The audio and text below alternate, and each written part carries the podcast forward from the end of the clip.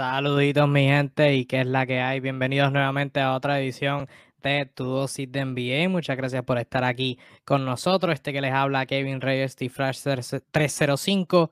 Al momento estoy solo. O el sur no tuvo unas complicaciones y no pudo llegar a tiempo.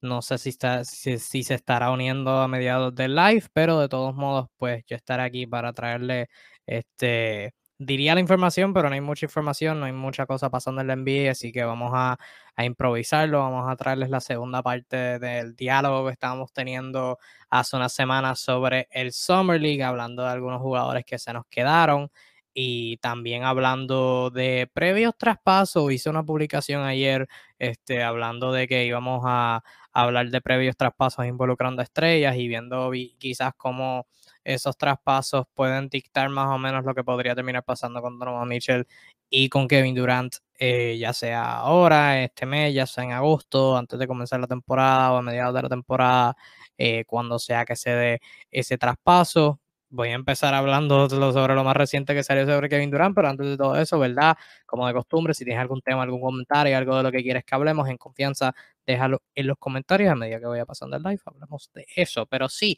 este, quiero, quiero comenzar haciendo este rant sobre la noticia reciente que salió. Eh, salió que los Boston Celtics de la nada, eh, Woj, eh, Adrian Wojnarowski tiró este tweet como a las 3 de la mañana un día bien, bien aleatoriamente, como mira, los Celtics están interesados en Kevin Durant.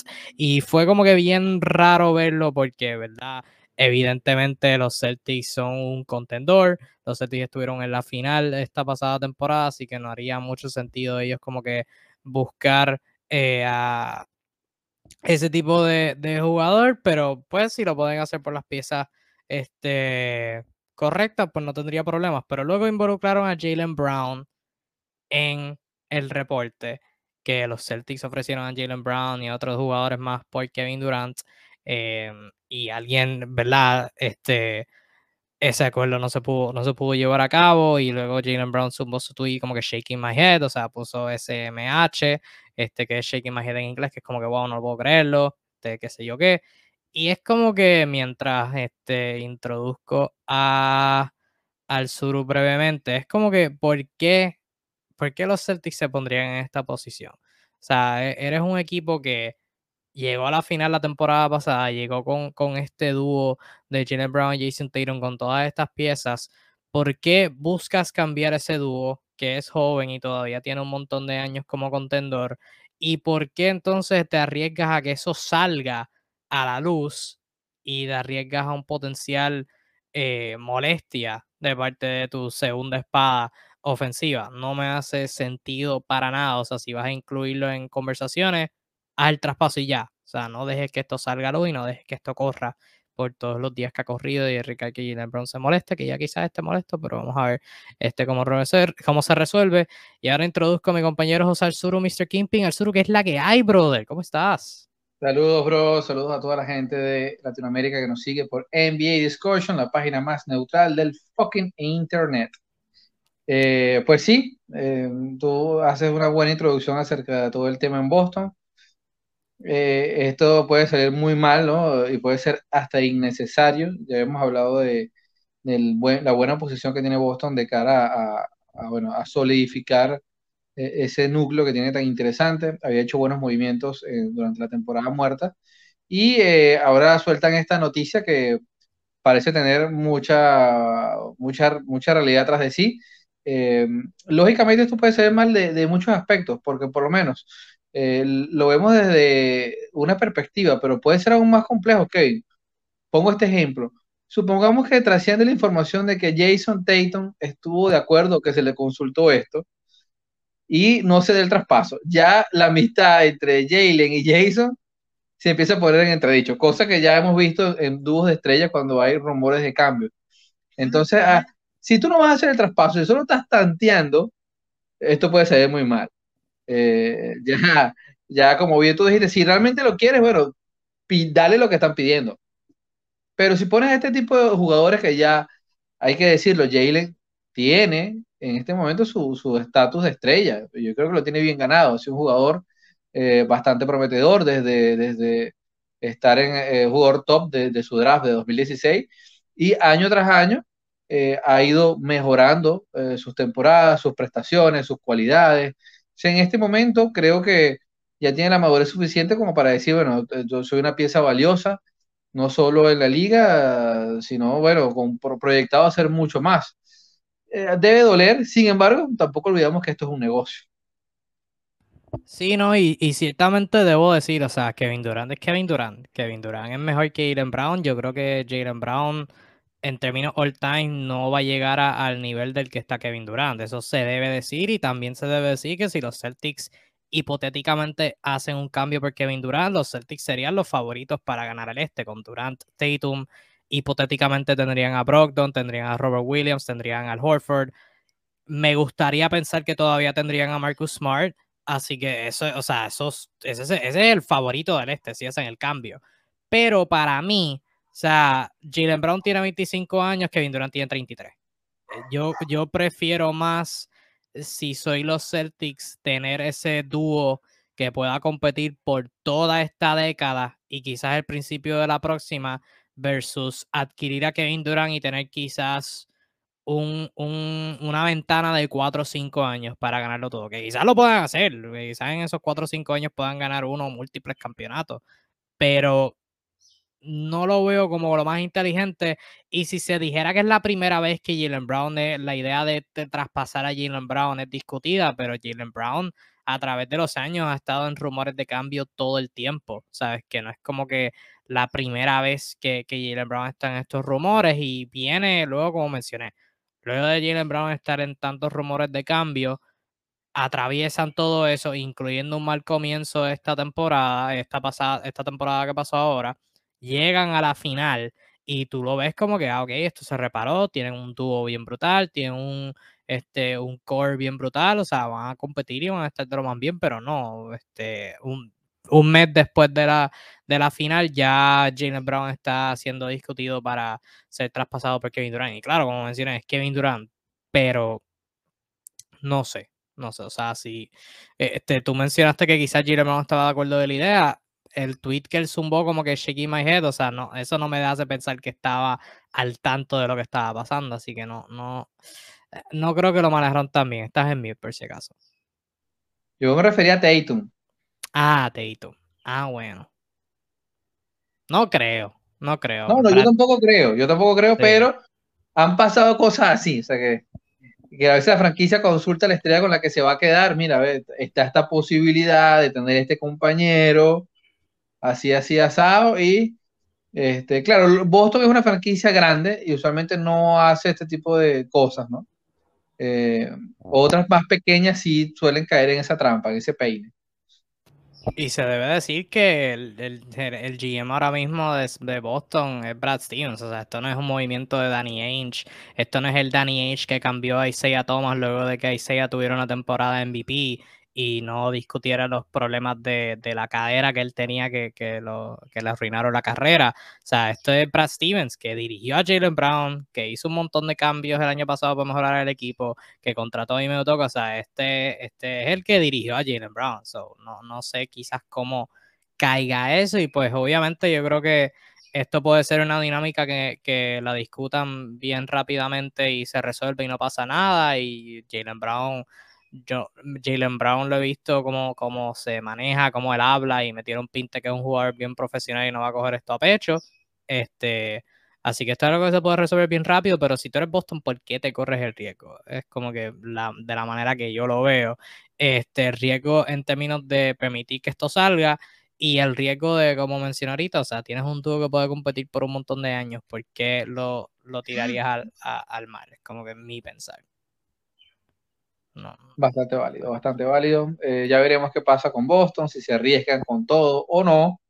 Eh, lo cierto es que por el tiempo que siga, el tema de Kevin Durant y Ergo, eh, Donovan Mitchell, van a ser los dos grandes nombres que van a estar sonando una y otra vez en cuanto rumor salga, con la diferencia, bueno, que cada vez es más estrecho debido a, la, a lo difícil y la cantidad de, ridícula de assets que debe tener un equipo disponible para poder ofertar por alguno de estos nombres, en especial este, por el señor Durant. Sí, obviamente al final vamos a hablar de algunos traspasos que, que han ocurrido en el pasado de estrellas para ver quizás qué, qué el historial nos dicen de, de, de, un posible traspaso en este escenario, pero antes de, eh, como dije, pues no, hay, no ha habido mucho contenido de baloncesto a través de los últimos días.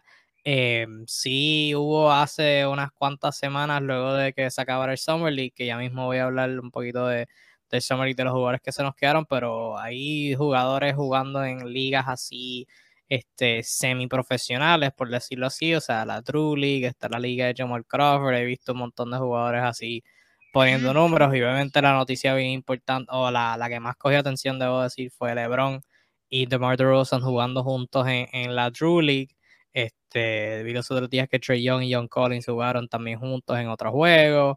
Eh, vi que Taylor Horton Tucker puso jugadores de, números de jugadores de rol en, en otros juegos.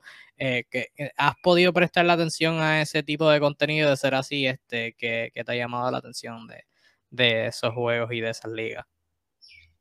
Mira, para ser honesto, este, es una liga divertida de ver. Eh, apreciaría que la Drew League tuviese mejores transmisiones, o ya que ha, ha, ha, ha, corrido con cierta popularidad, que tuviesen un broadcasting como tal oficial, porque prácticamente son, o sea, no sé si a alguien le gusta ese, ese efecto retro de como una handicap en el público, pero así más o menos como se ven los partidos. O sea, hay, hay, cosas que te las pierdes porque el tipo no le dio tiempo de girar la cámara. Esa es una cosa por ahí que me llama la atención bastante a esta altura en pleno 2022, donde cualquier niño te compra un, un dron de 100 dólares y tiene cámara 4K instalada. Este, pero por otro lado, eh, son ligas sparring. Eh, sirve para que algunas estrellas, bueno, cojan algún tipo de condición física. Eh, obviamente se nota demasiado, el, aún más que la Summer League, la diferencia de nivel entre algunos jugadores y, y los jugadores semiprofesionales, pues que algunos, este, nada, están tratando de buscar algún tipo de contrato en, en, otras ligas, ¿no? No solamente en la NBA ni nada por el estilo, sino mostrarse. Eh, hay gente que ve esto de, de que, que, contrata incluso en, en, el baloncesto de Sudamérica o, u europeo. Pero más allá de esto, o sea, lo veo como un tema de, de coger algún tipo de forma, de divertimento para los jugadores que ya son NBA. Eh, ayer casualmente vi un, una repetición de, del partido que jugó John Collins con, con Trey Young y realmente, eh, o sea, lucen increíblemente superiores al resto. O sea, veías a, Trey Young corriendo la cancha al 60-70% de su capacidad y lucía como flash, literalmente. O sea, esto nos dice un poco la, la, la brecha de nivel que hay pero eh, de igual forma eh, sirve para calentar los motores. En la liga de Jamal Crawford, para que tengan una idea, o sea, Jamal Crawford en un partido hizo 42 puntos sin despeinarse. Sin despeinarse totalmente, hizo todo tipo de cosas que nos tenía acostumbrados y Jamal Crawford tiene 42 años, o sea, prácticamente hizo un punto por, por, por cada año de su vida sin despeinarse. Eh, en la Drew League vimos hace tres días a Montrezl Harrell clavar cuatro triples o sea, yo nunca he visto un triple de Harrell en la vida real, nunca, no recuerdo. Eh, y hablar que aparte de los triples metió al menos tres o cuatro jump shots eh, dobles largos, casi cercano al triple. O sea, imagínate el nivel de desparpajo que tienen estos jugadores de sentirse eh, en esa libertad de que no, no lo están marcando eh, fuertemente. Son ligas que la marcación también es bastante distanciada. Eh, así que bueno, para mí aún no pasa de, de ser una liga netamente sparring, de, de mejorar forma, pero sí creo que ya han logrado un nivel de notoriedad a nivel de redes sociales tan, tan fuerte, tan, tan, tan chévere, que creo que ya es hora de que a nivel técnico se mejore un poco la, la distribución de esa data, pues. Y eso obligatoriamente la va a llevar a ser más competitiva. Entre más y mejor gente te vea, eh, va a elevar el nivel de las personas que, que, que se inscriban o que buscan la manera de, de, conseguir un cupo allí. Así como el muchacho ese que estaba marcando a LeBron James, que estaba dándolo todo pero lastimosamente no podía hacer mucho al respecto. Y no sé si has visto sus tweets luego del hecho, o sea, el tipo se la ha echado, que metió 20 puntos y que, y que su equipo, so, yo creo que solo perdieron por dos, o el de Lebron este, solo perdió por dos. Este, eh, pero... eh, perdieron por dos, o sea, el, el, equipo de Lebron ganó por dos. Por eso, y el, y el chamaco que estaba defendiendo a LeBron, este, se, se ha hecho un montón de tweets para que la gente lo respete y eso que, me ha dado bastante risa. O sea, es que este, yo no me imagino ser un chamaco en el, en el equipo puesto a LeBron y que te levantes al próximo día, ah, cool, voy a jugar baloncesto y veas el, el tweet de, de Woj o Chance, no me acuerdo quién fue. Ah, LeBron va a jugar contra mí. Qué cool. Normal. Sí, sí. Y, la atención está con, con LeBron, pero DeMar DeRozan, tú, o sea, tú hablas de Jamal Crawford, este, meter 42 puntos sin, su, sin sudar. O sea, DeMar DeRozan estaba jugando como a, un, a una velocidad de, de 0.5% y estaba clavando a gente por todos lados. O sea, DeRozan también estaba haciendo lo, lo que le daría la gana. Y, Sí, esto, esto es una manera de, de, que, de, que, la gente algún, tiempo vea lo que es el nivel NBA, ¿no? Y hablo de nivel NBA, no, estos son estrellas, pero a lo mejor tú llevas un jugador, eh, vamos a decir, no sé, un de Anthony Melton. El peor jugador en la NBA ahora mismo le mete 40 puntos a cualquier jugador que no esté en la NBA. Definitivamente. Sí, sí, hay una, hay una brecha de nivel.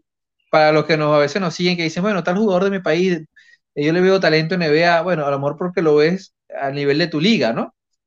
pero comparativamente cuando llegas allí eh, eh, no, es, no es para nada fácil, es bastante difícil. Esto es una liga que, bueno, que destacar cuesta muchísimo. Eh, fíjense cómo los novatos, ese, esa, estadística siempre va en ascenso poco a poco, no son saltos siempre tan grandes, a pesar de que son muy talentosos también. O sea, esta es una liga de alto nivel. Aquellos que dicen que la NBA ahora es inferior o esto, mm, déjenme decirles que me atrevería a decir que al contrario.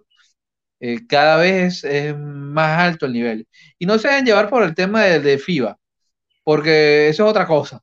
Eh, ahí lo que han cambiado son las motivaciones y, la capacidad de compromiso de mucha gente. Pero la realidad es que el nivel de NBA es altísimo, altísimo. Y estas ligas, bueno, sirven de alguna manera para que jugadores profesionales, bueno, puedan tener algún tipo de roce previo eh, y eh, jugadores amateurs o semiprofesionales, bueno, también tengan la oportunidad de competir con jugadores realmente duros y tal vez, tal vez, en un hipotético caso, conseguir un contrato profesional en alguna de las tantas ligas que hay, más allá de la NBA, que hay un montón de ligas, incluso en Estados Unidos hay ligas de segundo nivel donde pueden ganarse, bueno, algún tipo de sustento. Sí, no, hay, hay un montón de jugadores buenísimos que no están que no están en la, en la NBA ahora mismo, este, particularmente, o sea, yo soy de Puerto Rico y estoy en Puerto Rico. Este, para la gente que se acuerde de Ronday Hollis Jefferson, que jugó con los Nets un montón de años, él está ahora mismo aquí en Puerto Rico partiendo en, los playoffs. Eh, y hay un montón de jugadores en Euroliga que uno se pregunta, diablo, ¿qué le habrá pasado a este jugador, X jugador que, era tan bueno en la NBA? Probablemente está jugando en la Euroliga, en, en otros sitios.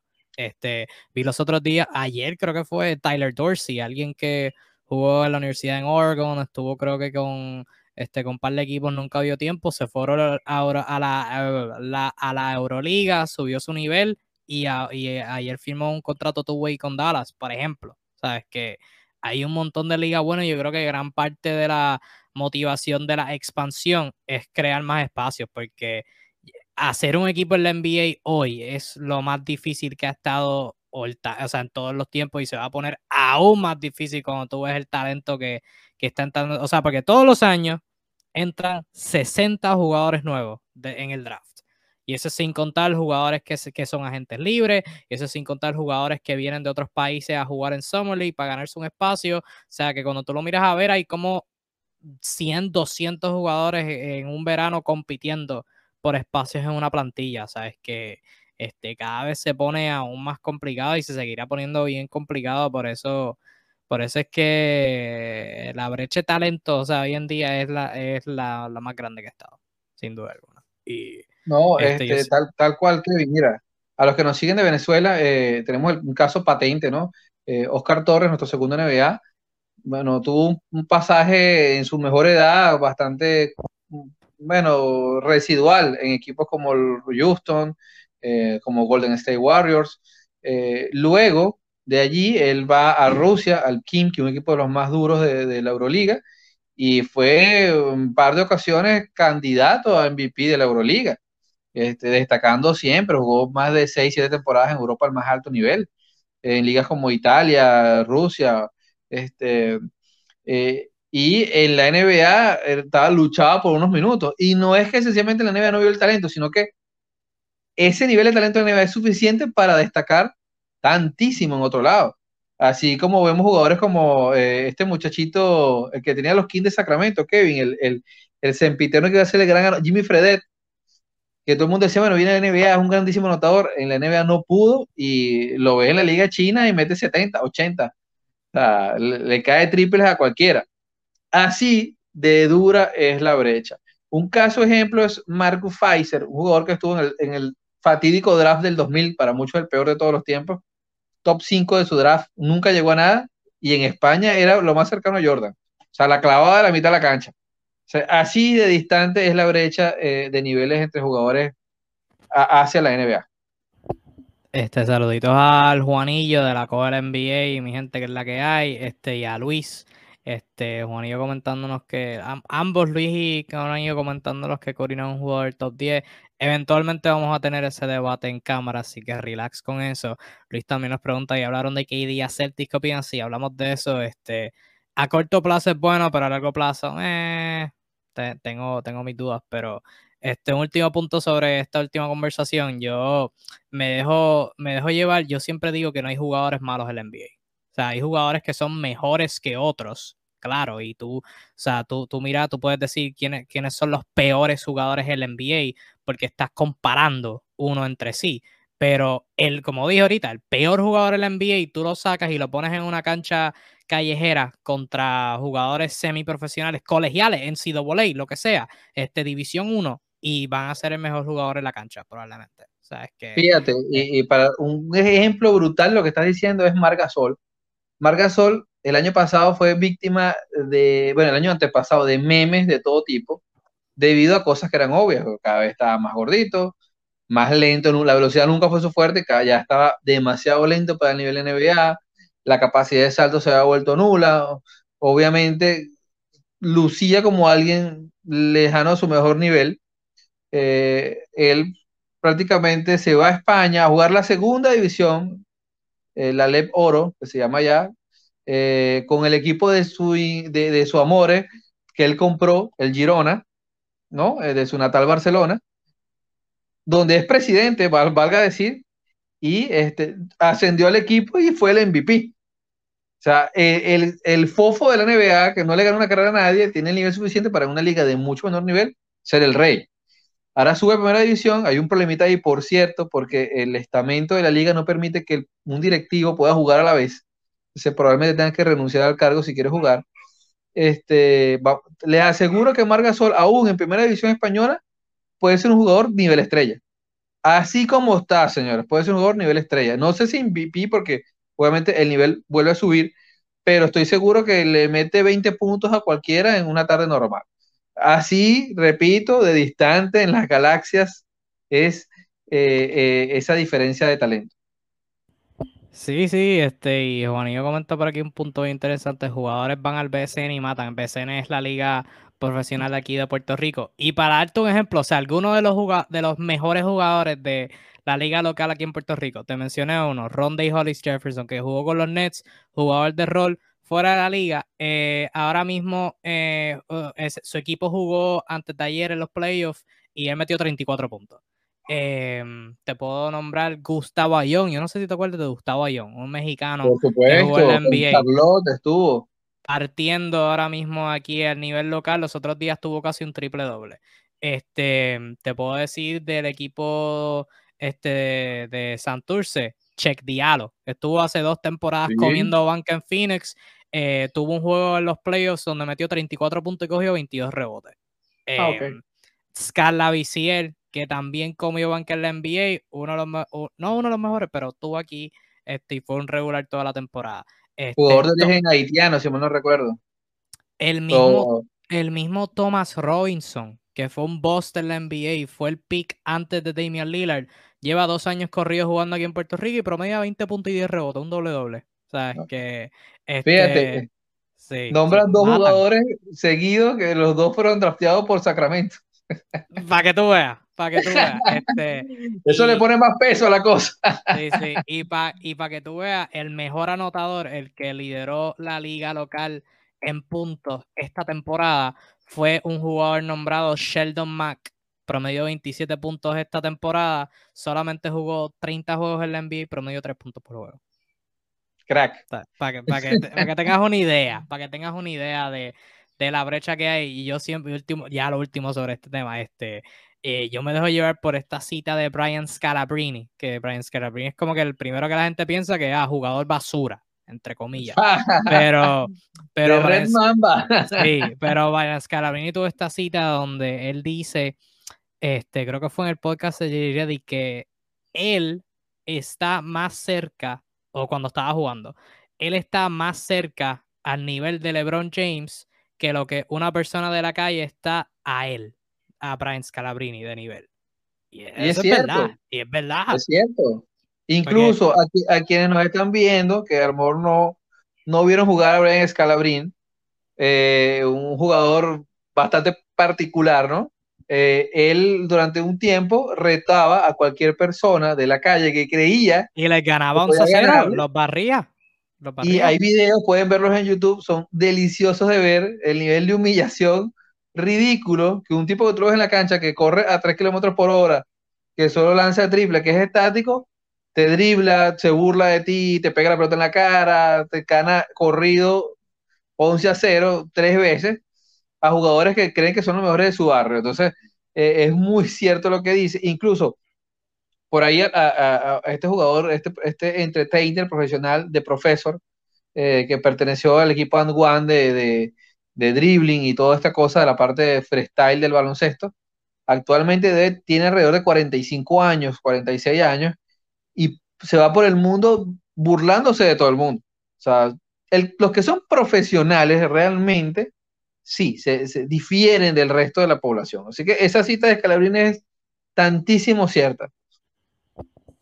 Sí, este, pero vamos a pasar a lo que iba a terminar hablando, pero ves, este, no, no hay temas y ya, ya pasamos media hora del programa, este, teniendo una conversación bien entretenida, este, pero hablando de la segunda parte de nuestro diálogo de Summer League, hay un par de jugadores que yo quiero destacar que no tuvimos una oportunidad de, de, de hablar, este, voy a hablar de ellos rápidamente y después como que pasa un tema general que te quiero preguntar, este, primero, no sé si pudiste ver a este jugando, pero de lo que pudiste ver, estoy seguro que viste highlights o algo así, que es como uno de los jugadores que más este, la gente tiene expectativas. ¿Qué te pareció eh, la, actuación de James Wiseman en el Summer League con los Warriors? Para contexto, jugó cuatro partidos, eh, jugó 19.9 minutos, promedió 10.5 rebotes, una asistencia, dos tapones, lanzando 48% del campo, 33% en tiradas libres, 54% en tiradas libres. Yuck.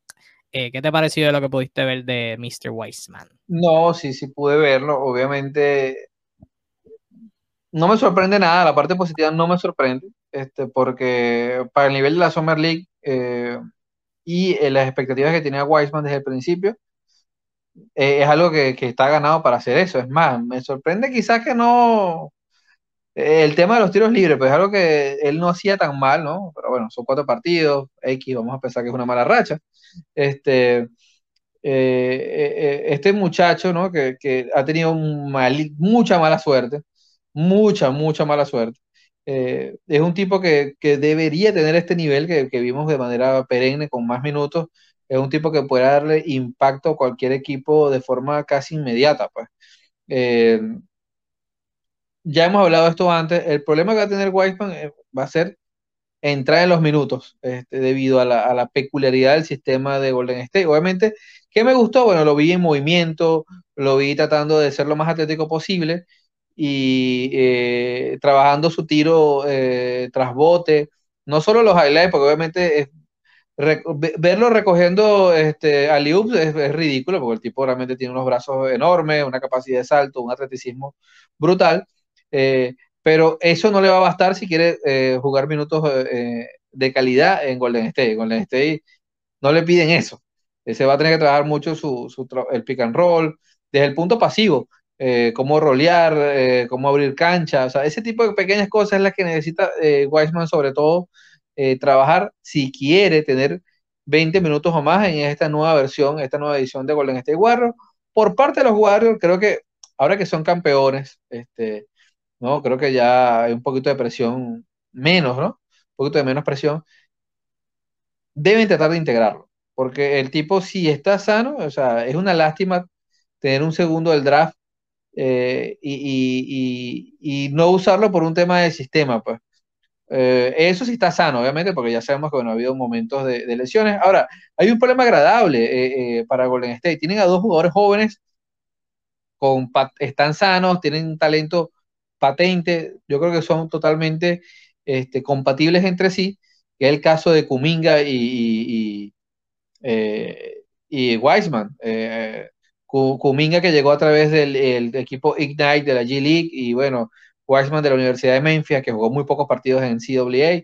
Eh, ambos jugadores atléticos, el caso de Kuminga súper rápido, eh, tipos que de buen tamaño que pudiesen impactar eh, en, un, en una nueva versión de Golden State, porque hay que decirlo también, nadie se está haciendo más joven. Los, jugadores estrellas de Golden State, todos ya pasaron los 30. O sea, creo que ya debería haber un, una, una, especie de, de plan backup para poder seguir siendo un equipo competitivo a, a, a, larga escala. Ojo, no estoy diciendo que ya nos olvidemos de, del tío, sino que obviamente este, ya ganaron el título. O sea, no estoy diciendo que no van a revalidar, pero nadie se está haciendo más joven.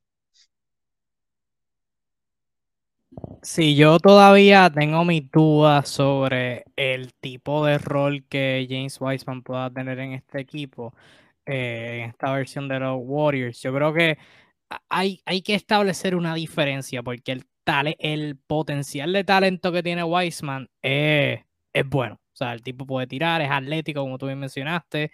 Eh, tiene buen, eh, es un buen defensor. O sea, lo que vi de defensa, pues no, no fue nada tan horrible, tan malo. Eh, y entonces el potencial de tiro de afuera, mezclado con el potencial que tiene para manejar el balón, es bueno, pero en este sistema de Golden State, pues todavía no creo que funcione. O sea, tiene que mejorar su, el, su habilidad de hacer cortinas. Obviamente, su IQ de justo como que jugar rápido, hacer los pases rápidos, soltar la bola. Eh, cuando le hacen pases este, picados, como que para el piso, tener las manos para manejarlos. Este, la temporada que jugó, que estuvo saludable, que fue este, la del 2020-2021, pues tuvo sus problemas en exactamente. Yo o sea, Golden State eh, firmó a Kevin Looney una extensión por algo, porque Wiseman todavía no está ready para ese rol, pero es Summer League, me gustó lo que vio, así que este, quería destacar otros jugadores que son eh, joven que empezó a ver minutos el año pasado cuando tuvieron un montón de lesiones eh, los Raptors jugadores que no pudieron jugar y no jugó tan bien, tenía dificultades con el tiro de afuera, no tenía balón con sus manos. Este Summer League fue uno de los jugadores que me llamó mucho la atención. Jugó cuatro partidos, 29 minutos, promedio 16 puntos, 5 rebotes, 4 asistencias, 2 robos de balón por juego, 4.8 turnover por, por, juego, pero ¿verdad? tuvo el balón mucho en sus así que le doy el beneficio de la duda. Lanzó 46% del campo, 46% en triples, 3 intentos por juego y 83% en tiradas libres. Obviamente no es un jugador que va a tener protagonismo en Toronto, pero, o sea, en términos de jugadores versátiles, o sea, 6'9, 6 pies 9 pulgadas de altura, eh, tiene brazos largos, puede defender y si lo que se vio en cuatro juegos es consistente y puede manejar el balón y puede anotar el tiro de afuera eh, consistentemente, pues ahí Toronto tiene otro jugador alto que puede tirar y defender en su rotación repleta de jugadores altos que pueden tirar y poder defender, así que eso no vendría mal. Kevin, eh, hubo un friseo y no te escuché el nombre del jugador. Delano Banton. Por supuesto, Delano Banton, que tiene un, un, look muy particular, de una estética bien, bien, bien chola. Este, es un jugador muy interesante, es un tipo muy interesante. Eh, me gusta sobre todo su defensa. Más allá de los tiros, es un tipo bastante aplicadito en, en la defensa, bastante focalizado. Eh, sabe usar bien los brazos eh, de cara a complicar las líneas de pase. Eso me gusta mucho su trabajo. Más allá del ofensivo. Sí, jugador talentoso, interesante, pero ojo, Toronto tiene un montón de jugadores talentosos e interesantes. O sea, es un, un, equipo de una profundidad. Podría, venir un cambio por Kevin Durant para consolidar eso. A mí me extraña, me extraña muchísimo que, que, que, que, Ujiri no se ha manifestado, porque uno, están, o sea, le puedes dar tres aleros a, a, los Nets y te quedas con un alero all time, si es el caso, ¿no? Este, sumado al hecho que de verdad tienen un overbooking de jugadores similares terrible. Eh, y la manera súper extraña que hace las rotaciones Nick Nurse con jugadores que se vuelven una semana, este jugador es mi fetiche, lo meto a jugar 20 minutos y la otra semana nunca juega. O sea, yo no entiendo ese, esquema de Nick Nurse, obviamente es un campeón de la NBA, o sea, yo no soy nadie para criticarlo, pero me parece absurdo. Eh, y Delano Banton es uno de esos jugadores que es súper interesante. Cuando los vemos con minutos, él eh, te rinde, pero ojo, en, en lo que vimos el año pasado es similar, jugadores como eh, Malaka y Flynn, este, que cuando dieron minutos también se dieron muy bien. la cuestión es que no ven minutos. Ese es el, ese es el problema. Entonces, este, yo realmente, este, este nuevo año que pasa, bueno, obviamente surgen las lesiones, lo sigo viendo comiendo banco a nivel brutal, porque eh, ¿dónde tú lo metes? A menos que aprenda a jugar como, como point guard, porque esos son los cupos disponibles. Por eso, por eso lo destaco, porque en Summer League era, era el que manejaba el balón. Sí, estaba manejando bola, exactamente. pero también tienen a OG Aninobi que puede manejar el balón, tienen a Scotty Barnes que puede manejar el balón, eh, y como tú dices, juegan con una rotación corta. Es complicado, pero me llamó la atención lo que, lo que vi en Summer League. Saludos a mi gente de Deportes Vía TV como están por aquí, los duros aquí transmitiendo juegos en Puerto Rico. Este, de los Bulls, hablamos un montón de aleros de la falta de aleros que tiene, lo hablamos hace par de lives.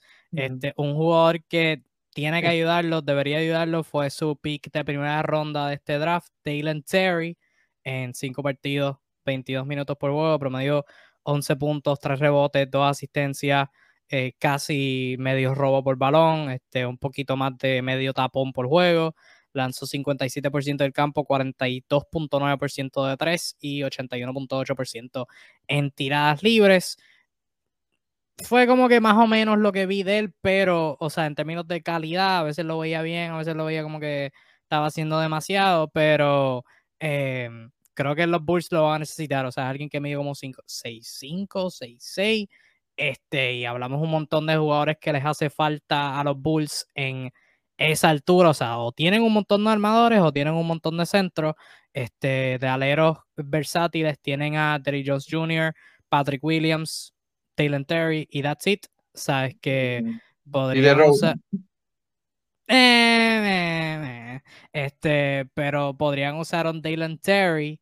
Este, hablando más o menos del molde similar, para atarlo aquí mismo, este, a los Minnesota Timberwolves necesitan profundidad este, su pick de primera ronda de este año fue Wendell Moore Jr., jugó en Duke la temporada pasada en 5 juegos, 26 minutos, promedio 12 puntos, 4 rebotes, 2 asistencias, medio robo, o sea, un robo y medio, debo decir, este y medio tapón.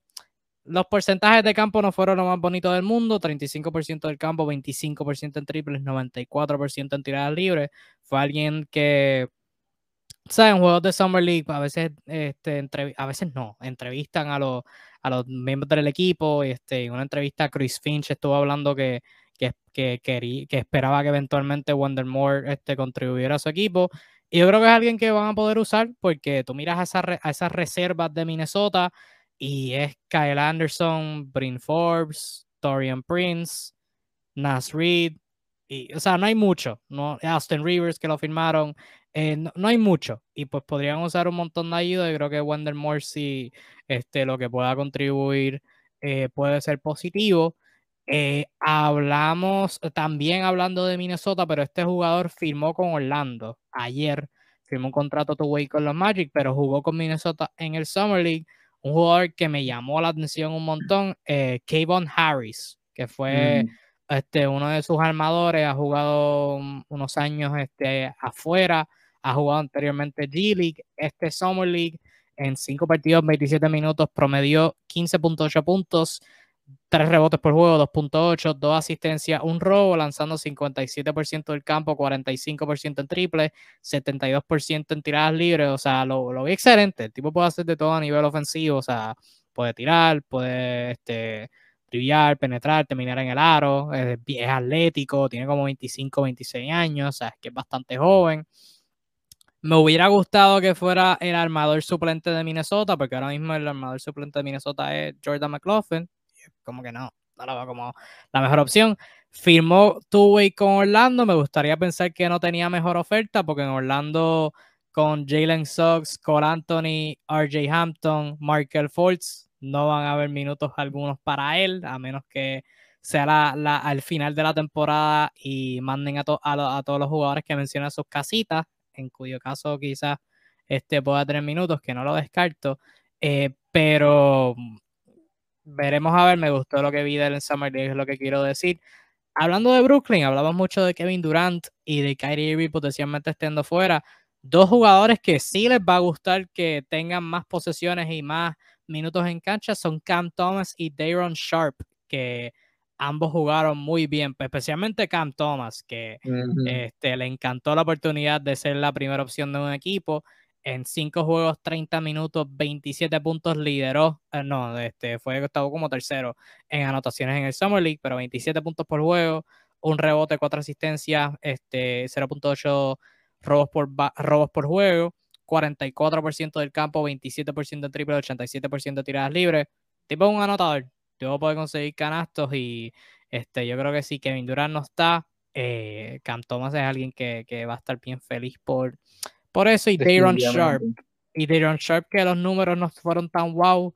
En, 20, en 5 juegos, 26 minutos por, por, por partido, 12 puntos, 10 rebotes, 2 asistencias, un robo, un tapón, 52% de campo, tiró par de triples, tiró 30% de tres, 56% en tiradas libres, o sea, el tipo es fuerte, el tipo es fuerte y este, puede coger rebote, un buen jugador posteándose, eh, yo creo que, o sea, la Marcus Aldridge sigue a la gente libre, Blake Griffin sigue a la gente libre, este, firmaron a Nick Claxton una extensión, fuera de eso yo creo que su montón de centros o sea, no, hay minutos para él ahora mismo, independientemente tenga que ir o no, a menos que se me esté olvidando a alguien, no sé.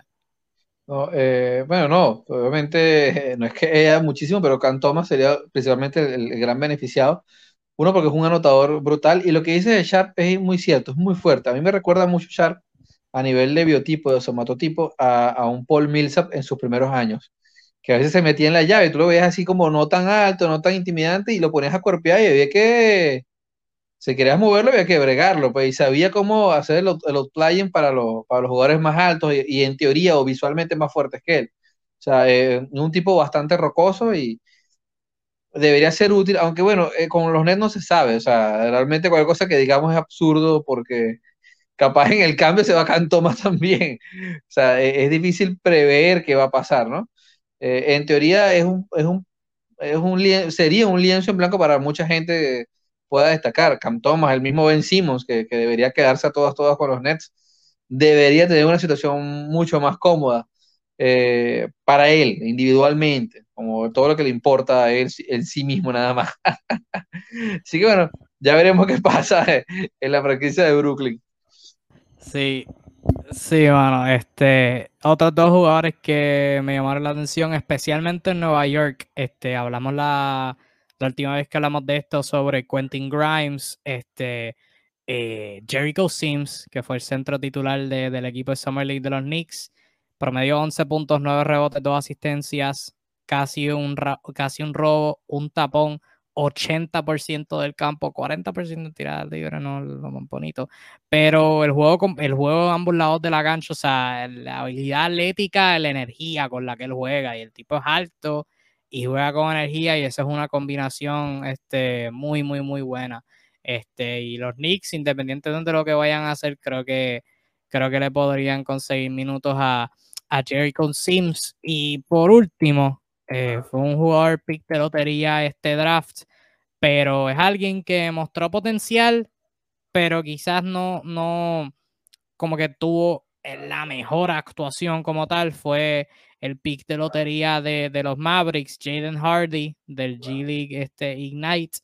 En cinco partidos jugó 29 minutos, promedió 15 puntos, 4 rebotes, 2 asistencias, un robo, 0.6 tapones, 5 turnovers y los porcentajes de campo 34% del campo, 26.9% en triple y 69 nice.6% en tiradas libres, que o sea, mostró potencial porque hubo varias posesiones donde metió unos tiros bien defendidos. El primer juego de él especialmente metió como más de 20, 25 puntos, creo que fue.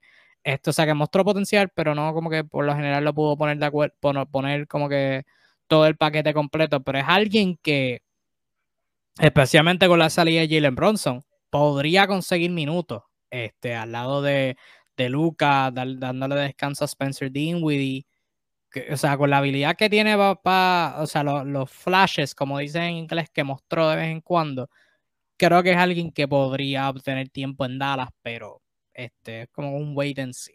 Veremos a ver.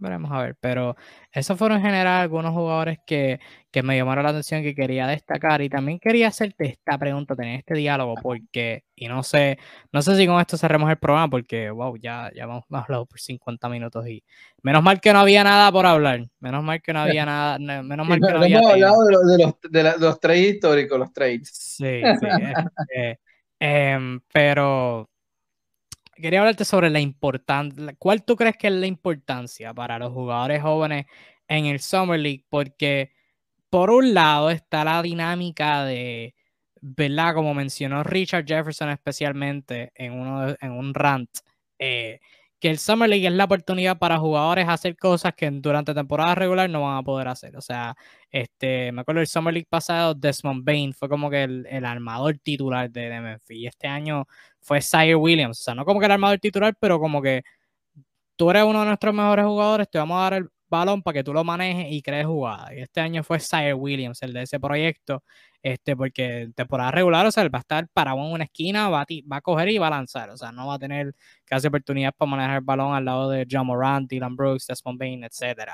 Este, y lo vemos con otros jugadores jóvenes de segundo, tercer año, o sea, alguien como RJ Hampton que, vin, que jugó Summer League para ser el titular y, otros jugadores así, por un lado, pero por el otro, pues tenemos equipos que quizás como que descansan a sus jugadores y no ven este periodo como que tan importante para arriesgar su salud. Tú lo mencionaste la primera vez que hablamos de esto, este, los dos, jugadores jóvenes de San Antonio, más notable siendo Jeremy Sohan, se perdió par de práctica y San Antonio dijo, ah, sabes que no te vamos a tirar a Summer League, vamos a descansarte para la temporada regular y especialmente con Palo Banquero de los Magic, jugó dos partidos, ah, jugaste bien, está bien, ya siéntate, no, no queremos verte nada más. Este, y, eh, ¿verdad? También eso puede tener como que sus efectos, porque no es todo así bien positivo. Por ejemplo, EJ, Liddell, que lo hablé como que siendo el steel del draft, se, fracturó el ACL y va a estar fuera por toda la temporada. O sea, es que también pueden haber casos como eso. O sea, es que, es como que una espada de doble filo que tienes que evitar, como que por un lado, darle este tiempo necesario para mejorar cosas, practicar cosas que no van a poder hacer y que tengan esa experiencia de hacerlo en un escenario de un juego. Pero por el otro, dentro de un año, dos años, el Summer League no, no es importante en términos del resultado, así que ciertamente quieres descansar a tus jugadores jóvenes y prepararlos para la temporada regular. ¿Cuál, cuál importancia tú le ves al, Summer League para los jugadores jóvenes y cómo tú, este, cuál, sería tu preferencia en bregar con, con ese espada doble filo? Mira, bastante, bastante. Yo creo que sí, sí es bastante importante. Y bueno, ¿que hay riesgo? Bueno, sí, hay riesgo porque esto es la vida real, estás jugando la posibilidad de un contrato profesional en la mejor liga del mundo, por ende la mejor pagada. O sea, la probabilidad de hacer el equipo puede traducirse en salvar a, tu familia de, la potencial pobreza por un largo tiempo. Este, y el, más allá de eso, ¿no? Más allá del meramente lo, económico, toda ese, ese, esa posibilidad de los jugadores jóvenes que no tienen asegurado un contrato, ¿no? Porque ojo, uno lo ve desde el punto de vista de ver los picks de lotería, porque es lo que uno quiere ver. Y jugadores quizás que son NBA, pero no ven muchos minutos. Pero hay, un montón de jugadores de la segunda ronda, de jugadores buscando contratos. O sea, la Summer League la, compone mucha gente que, a veces, o jugadores que están, han estado vagando de equipo en equipo y tienen esta oportunidad nuevamente de mostrarse. Em, yo particularmente me gusta eso. ¿Por qué? Porque lo que tú vas a ver lo están dando todo. A diferencia de lo que decíamos en la Drew League, donde hay mucha brecha de niveles, aquí también hay brecha, ojo, pero tú notas el nivel de intensidad que todo el mundo está buscando los pocos minutos que tiene de explotar al máximo esa vitrina, porque es una vitrina en sí mismo. Eh, entonces vas, a ver el desempeño eh, más relevante del jugador eh, en sí mismo, ya que los jugadores consagrados no tienen nada que buscar en la Summer League, a menos que estén haciendo algún tipo de recuperación física, y eso rara vez se ve a la Summer League usarla para eso. yo creo que en los últimos años hemos visto bastantes ejemplos, bastantes ejemplos de jugadores que a través de la Summer League se han colado en los equipos y han tenido papeles relevantes eh, yo creo que esto se ha intensificado los últimos años, no creo que esta sea la excepción. Vamos a ver tal vez dos o tres jugadores que, lograron hacer el cupo aquí, en esos cinco o seis partiditos que le dieron, de mostrar, mira, yo sé hacer esto, yo tengo este talento, yo no solamente soy, o sea, yo ir en contra de lo, que dice el, reporte del couch. Este, mira, yo, yo no solo soy un pasado, yo también sé lanzar triples, sé también penetrar, o yo puedo ser buena defensa. O sea, ese tipo de cosas eh, son relevantes en sus vidas, por ende creo que van a ser relevantes en la liga.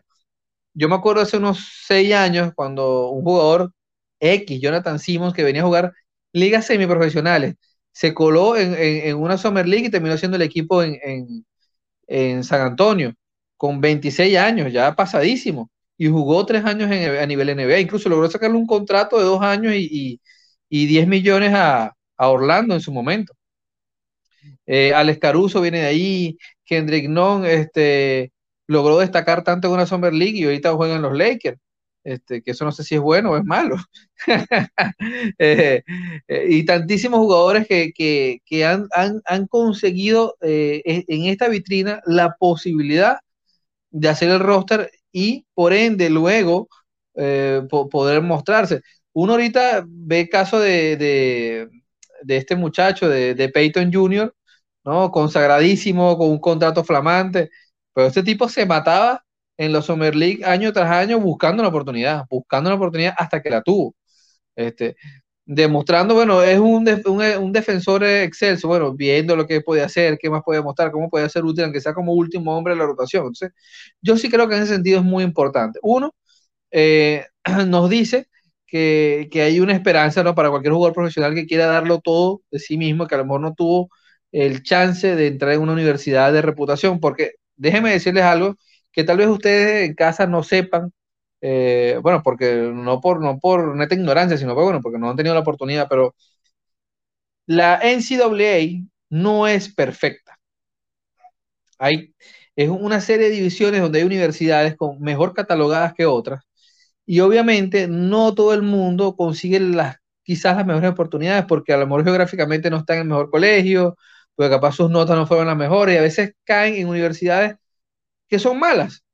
Y su rendimiento individual es muy bueno, pero la universidad estar mal catalogada o estar en una mala división, se pierde en el tiempo y en el espacio. Entonces, jugadores que están en universidades buenas, pero eh, eh, siempre tienen más chances. O sea, ¿cuántos jugadores están en la NBA que pertenecieron a Duke, que pertenecieron a, a Kentucky? Son un montón y muchas veces no han logrado nada hay luego una playa de jugadores de universidades pequeñas, universidades comunitarias que no tienen las mismas oportunidades, a veces por la misma reputación de la universidad. Ojo, este, y se quedan vagando. Y es cuando reciben una oportunidad que se puede ver el potencial que tienen. Este, o caen muy lejos los drafts y tienen que matarse en la Summer League para ver que son una realidad, que, que son un tipo que puede hacer el equipo. Entonces, si no está la Summer League, es difícil eh, ver solamente en práctica lo que puede hacer, porque tienes que someterte al coach. Eh, usualmente en la Summer League, los que dirigen también, eso es importante decirlo, en la Summer League están bajo supervisión del coach principal, pero los partidos se lo dan también a, los distintos coaches que, pertenecen a la institución, que también tienen la oportunidad de dirigir un partido, de mostrar qué pueden hacer, cómo pueden manejar ciertas situaciones. todo esto, esta fase que es experimental, es buena para que primero los equipos se conozcan a sí mismos, se conocen qué tienen, cuál es la base de talento. Los equipos que tienen eh, filial, que no son todos, vale decir también en la G League, pueden, bueno, tratar de nutrir esa cantera, que se ha vuelto una cantera. Cada vez son más son los jugadores que vienen de allí con contrato to way, que logran al final meterse eh, en el equipo. Tanto que hablamos de los Lakers, los Lakers, hecho los tontos, todos los años te clavan dos, tres jugadores que vienen de ese nivel. Este, y luego, a lo mejor ellos conseguirán traspasar eso a otro equipo otra vez, esta vez con un contrato totalmente garantizado. Este, entonces, toda esta magia eh, y este, este nivel de sangre, sudor y lágrimas me parece genial. Primero porque te da narrativas muy hermosas. Segundo porque eh, da oportunidades reales a jugadores que no las han tenido todas consigo. Y dos porque permite que los nuevos talentos se mantengan, lleguen a plenitud de forma una vez arrancada la temporada. Sí, yo, creo, que el Summer League es especialmente importante para esos jugadores que vienen de otras ligas y que están buscando regresar al NBA. Este, en el contexto de los jugadores jóvenes y los novatos y qué sé yo, este, pues eso de descanso extremo, pues no me gusta tanto. O sea, por ejemplo, lo de lo de Jeremy Sohan, como que descansarlo todo el Summer League porque se perdió par de práctica, no fui tan fanático. Me hubiera gustado que lo trataran de poner en forma para jugar uno que otro juego este, durante la acción, este, durante el transcurso. Igual lo de Pablo Banquero, bien es cierto que jugó fenomenal en los primeros dos juegos, pero también hay cosas que todavía tiene que mejorar. O sea, este, especialmente esos juegos de Sacramento, como que, como que unas ayudas lo sorprendieron y quizás no, como que supo manejarla. Este, sabes que como que me, gustaría ver eso de, menos tipo de descanso y como tú lo mencionaste, o sea, los accidentes van a pasar, lo de Gilo o sea, me dolió, me, me, o sea, me, pues, bien brutal, este, y en ese mismo juego, pues él se lesionó, se fue al camerino, regresó y entonces fue que sufrió lo, lo del ACL, pero o sea, está jugando baloncesto y eventualmente esas cosas van a pasar, esos accidentes van a pasar, este, o sea que yo, yo sí entiendo lo de los juegas los primeros 3, 4 juegos y quizás al final cuando no estás jugando para nada, pues lo descansas ahí sí el último juego, eso sí lo entiendo, pero eso de como que descansar a un jugador como que después de los primeros dos juegos, pues no soy el, mayor fanático de, eso en particular, pero pues, ¿verdad? Ahora especialmente con este, este, van, surgen, o sea, hay, hay, hay condiciones de salud, obviamente creo que equipos quieren evitar los, los casos de jugadores que sufren una lesión y esa lesión se convierte en otra lesión, esa lesión se convierte en otra lesión. O sea, por ejemplo, yo me acuerdo creo que, no, creo que fue su año de novato o su segundo año, algo así, que Jamoran, a Jamoran, yo no sé si tú te acuerdas, para su año de novato lo estaban haciendo este load management por unos problemas que estaba teniendo de la espalda y la gente se estaba quejando como que, ah, este, pero el chamaco tiene 20 años, le estaban haciendo los management, o sea, ¿por qué? ¿Por qué? Pero si el tipo es un joven, bla, bla, bla. Y desde ese aspecto lo entiendo, porque, o sea, si tienes un, jugador que tiene un historial de lesiones o tiene una lesión que quieres evitar que se convierta en algo a largo plazo, pues sí lo puedo entender, o sea, no entiendo cuál es la queja, pero ahora en Summer League, como que, ah, jugaste bien, está bien, descansa, vamos a darle espacio a otros jugadores. No le veo mucho sentido, o sea, no le veo para nada, para nada sentido, porque, o sea, si tú tienes a tu mejor jugador, tú quieres que tus mejores jugadores se desarrollen. No, no entiendo esta idea de, de querer tener tanto talento si todas tus monedas, todos tus chips están en este prospecto. O sea, como que no. Bueno, hay, que, hay que entender dos cosas. Uno, es Orlando. Es correcto, eso sí es correcto. Eso sí. Eh, porque, hasta, porque hasta Sacramento jugó Keegan Murray. Es lo que te iba a decir. y Keegan Murray jugó completico, completico, full minuto, 30 por juego. Este, por cierto, un grandísimo nivel, haciendo lo que sabe hacer, que es meter puntos a diestra y siniestra.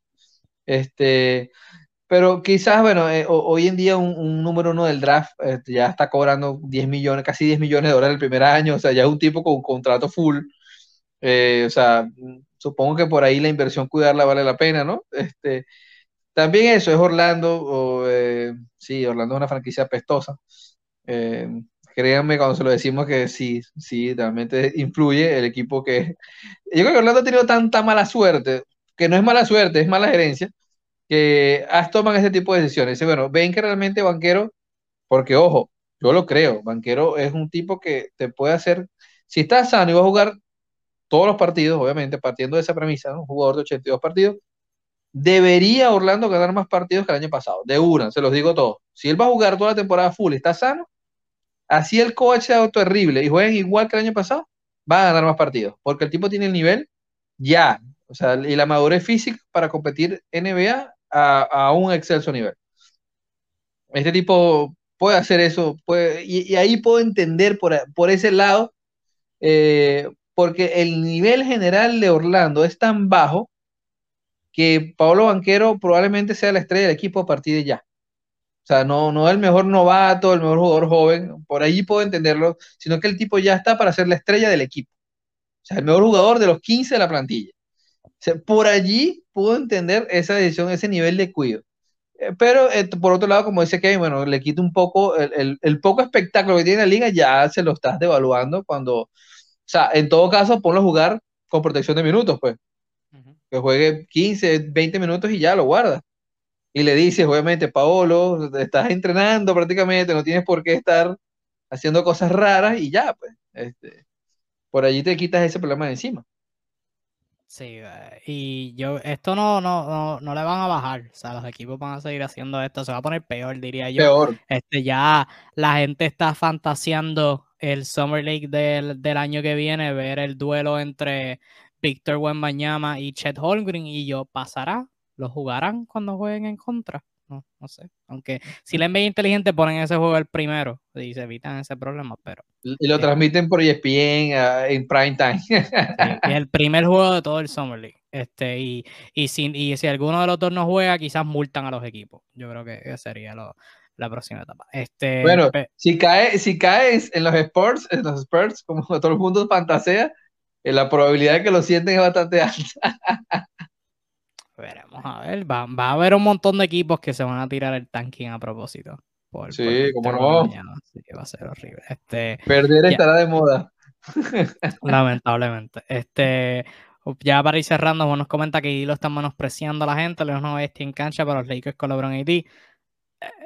La segunda parte no sé. Ya ahí como que relájate, este, y no, creo que nadie lo está menospreciando. Este, Luis también dejó un comentario ahorita que quería leerlo. para Riley, hablando de Pat Riley, confirma que no van a dudar en negociar por KD, pero esperarán a que los Nets estén dispuestos, van a ser pacientes y esperar a que lo toque. Dejan claro que Adebayo está fuera de las negociaciones. Estás un poco decepcionado, Kevin. No sé en con qué parte se supone que esté decepcionado realmente. Este, Bama Adebayo no, no es que, o sea, Bama Adebayo es que no lo quieren incluir uno y dos no lo pueden incluir por el tipo de contrato que firmó. O sea, él y Ben Simmons no pueden estar en el mismo equipo. Y ya si quieres hacer un cambio por Bama de Bayo, pues obviamente tendrías que cambiar a Ben Simmons a un tercer equipo y ahí se pone la dinámica bien complicada porque Ben Simmons tiene un contrato bien alto y quién va a querer a Ben Simmons en esta altura. Es un cambio bien complicado y es un... Nuevamente la espada doble filo porque si tienes un equipo contendor, los Nets te están pidiendo demasiado, mucho con demasiado.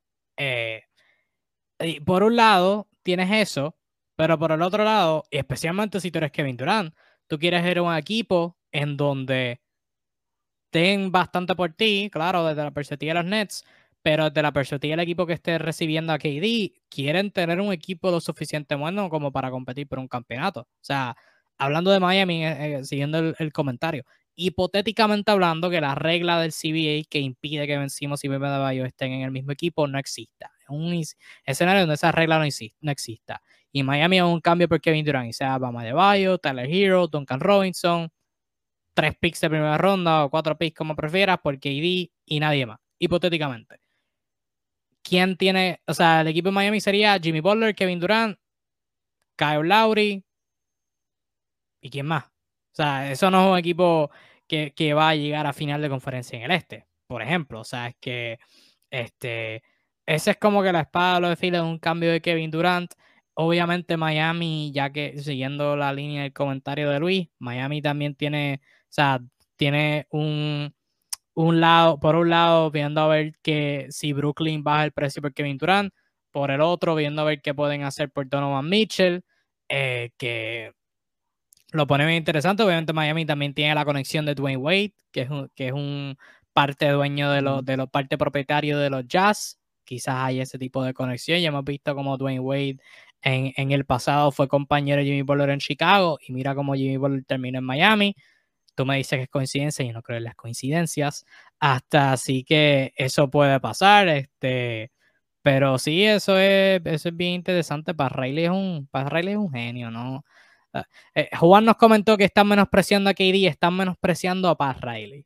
Están, están menospreciando a Patricio Riley. No, no, no hagan eso. Mira, este, Juan, a tal punto es una falacia decir que están menospreciando a KD. Precisamente porque lo están super maxpreciando, es que nadie lo ha podido cambiar. el tipo vale como 3 All-Star, 5 pick de ronda, 2 swap de 2029 y 2030, este, y una fotocopiadora como la de Kyle Korver. O sea, todo tienes que darle todo eso y lo van a pensar. Y lo van a pensar. O sea, al contrario, o sea, eh, en este momento de la historia, escuchen bien esto, y con, creo que con esto finiquitamos el live de hoy. Si se da el trade por Durán, probablemente sea el trade más caro de la historia. O sea, el que más se ha dado por Existe esa posibilidad. Y eso nos va a llevar a que la semana próxima hablemos sobre trade históricos, valoraciones y cómo han resultado esos casos eh, donde se da mucho para conseguir una gran, gran estrella. Eso así, eso así, lo vamos a hablar esta semana, este, pensando que no teníamos nada que hablar y no teníamos nada que hablar y terminamos hablando por una hora, así que este, para, veanlo, para que vean lo versátil que es NBA Discussions, y lo bestial que somos aquí en NBA Discussions. Así que aquí podrán decir la NBA se acabó. En NBA Discussions, la NBA siempre está viva. La NBA nunca se acaba aquí, siempre hay temas por qué hablar, así que este, vamos a venir hablando de traspasos que se han dado en el pasado para quizás tener una idea de, de qué podría tomar para hacer un cambio por un jugador del calibre de Kevin Durant, al igual que otros traspasos interesantes a través de la historia este, verlos hoy en día con el lente de hoy en día y analizarlo desde esta perspectiva, porque hay cambios por estrellas, hay cambios por, este, por jugadores de rol, o sea, este, para darles una, una, una primicia de dos cambios en particulares que a mí me llaman la atención, eh, la gente que, que, la gente quizás no sepa, este, por un lado, y con esto los dejamos, mucha gente quizás no sepa que los Golden State Warriors, que hoy en día son esta este, dinastía que ha ganado, que sé yo, cuántos campeonatos que han llegado como a seis, este, a siete finales que en los últimos años, no me acuerdo el número ahora mismo, pero quizás la gente no sepa que los Golden State Warriors son los responsables de formar la dinastía de los Boston Celtics de los 1980. Eh, eso por un lado, y por el otro lado, quizás no mucha gente sepa que los Clippers tenían en bandeja de oro eh, la oportunidad de draftear a Kyrie Irving y la desperdiciaron porque les dio la gana. Este, pero eso quizás, este, eso lo hablaremos la semana que viene, al igual que otros cambios de superestrella. Así que este, con eso los dejamos. Muchas gracias por sintonizar esta edición de Tu Dosis de NBA con Mr. Kimping y Mr. The Flash 05. Gracias por acompañarnos, que tengan un lindo resto de su día, disfruten del baloncesto, sea el baloncesto que estén viendo y cuídense mucho, mi gente, nos vemos en la próxima. Chao. Bye bye.